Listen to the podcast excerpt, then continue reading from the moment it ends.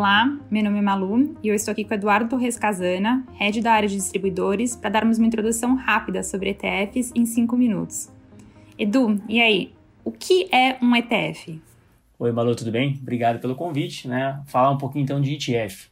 ETF nada mais é do que a sigla de para Exchange Traded Fund, né? Ou então fundo negociado em bolsa e até no Brasil a legislação da CVM coloca como fundo, chama de fundo de índice, né? Mas como globalmente a gente conhece como ETF, né? Aqui no Brasil a gente acaba também utilizando essa nomenclatura, tá? O que, que é esse produto? Nada mais é do que um fundo de investimento, como qualquer outro fundo de investimento, tanto de renda variável quanto de renda fixa, né? A gente tem ETFs dos dois tipos de produto, né? E a grande sacada é que ele é um fundo de investimento, né? tem um CNPJ como, como qualquer outro fundo, mas com uma facilidade de negociar em bolsa, né? Então é isso que diferencia esse produto dos fundos de investimentos tradicionais, tá? Então hoje você tem um BOVV11, que é um, um ETF de Ibovespa, né? Que replica o índice Ibovespa, e o IMAB11, que é um, um ETF de renda fixa, por exemplo, né? Entre os vários ETFs que a gente tem. Por exemplo, só na Itaúasa a gente tem 12 ETFs, 9 de renda variável e 3 de renda fixa. No Brasil, todos os ETFs replicam um determinado índice, tá? Então, o BOVV, como eu comentei, replica o Ibovespa, o, o DIVO 11 replica os dividendos. Então, no Brasil, todos os ETFs são indexados ou então passivos, como a gente gosta de falar. Né? Lá fora, você tem, até tem ETFs ativos também, até porque globalmente essa é uma indústria muito desenvolvida, né? Hoje vocês têm mais, mais de 6 trilhões de dólares em ETFs, né? É um crescimento aí que a indústria de ETFs ela cresce né, mais do que o dobro da velocidade do que a indústria, da indústria tradicional de, de fundos de investimento.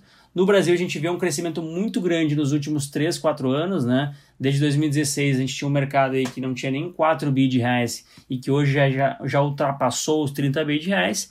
Além de que você tem aí um universo de investidores que ele salta aí de um total aí de cerca de 30 mil lá em 2018, né? Não faz nem dois anos direito e a gente já tem aí quase 250 mil investidores desse tipo de produto. Então é um crescimento relevante, é um produto que tem uma diferenciação muito grande em termos de liquidez, transparência, né? E que atrai muitos investidores e por isso que a gente deve continuar vendo um crescimento muito significativo e nosso investidor precisa conhecer esse tipo de produto, tá?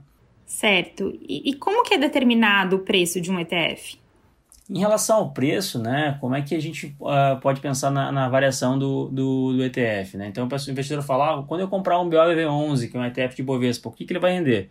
Ele vai render exatamente a, a variação daquele índice que a gente está replicando, no caso do BOVV, o Ibovespa. Então, se o Ibovespa andar 2%, você pode ter a expectativa que o seu ETF vai andar 2%. Né? Todos os ETFs no Brasil, como eu comentei, são indexados então eles vão render exatamente a, a, a ter a variação exatamente em relação ao índice que eles estão replicando, né, bem proporcional. Entendi. E fala pra gente, quais são as vantagens dos ETFs? Bom, Malu, acho que vantagens são várias, né? Eu acho que uma delas aqui, começando, é a diversificação, né? É, hoje você consegue, num BOVV11, acessar aí mais de 70 ações, né?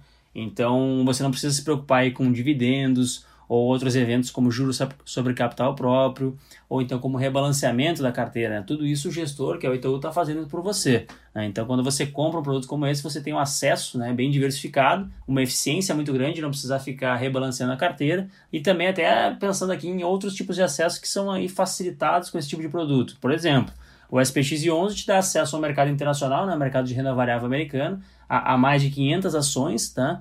E, e você tem também a exposição cambial nesse produto. Então você consegue combinar tanto a, a renda variável como a exposição cambial em um produto só. Sem contar também, acho que a transparência é um ponto importante, tá? Por quê?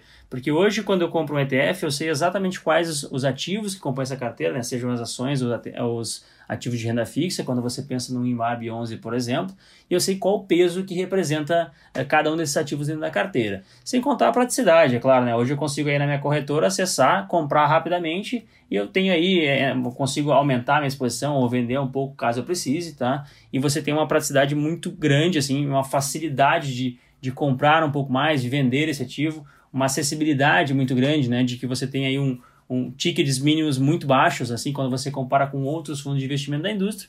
E um outro ponto que a gente sempre cita como relevante, que são as taxas de administração que são bem competitivas, né? Hoje você tem, por exemplo, aí de novo no BAVV11 uma taxa de administração de 0,30, né? Hoje você tem no ETF de uma B uma taxa de 0,25. Então, assim, são produtos com uma taxa de administração bem competitiva, principalmente quando a gente compara aí com outros produtos de investimento da indústria, tá? Várias vantagens mesmo. E finalizando, quem que pode investir em ETFs? Pois é, né? Acho que essa é uma das melhores notícias. Os ETFs são abertos para investidores em geral, né? Tanto o investidor iniciante quanto o sofisticado podem ter acesso aos nossos produtos, tá? Hoje você tem aí 12 ETFs na, na nossa prateleira, 9 de renda variável e 3 de renda fixa.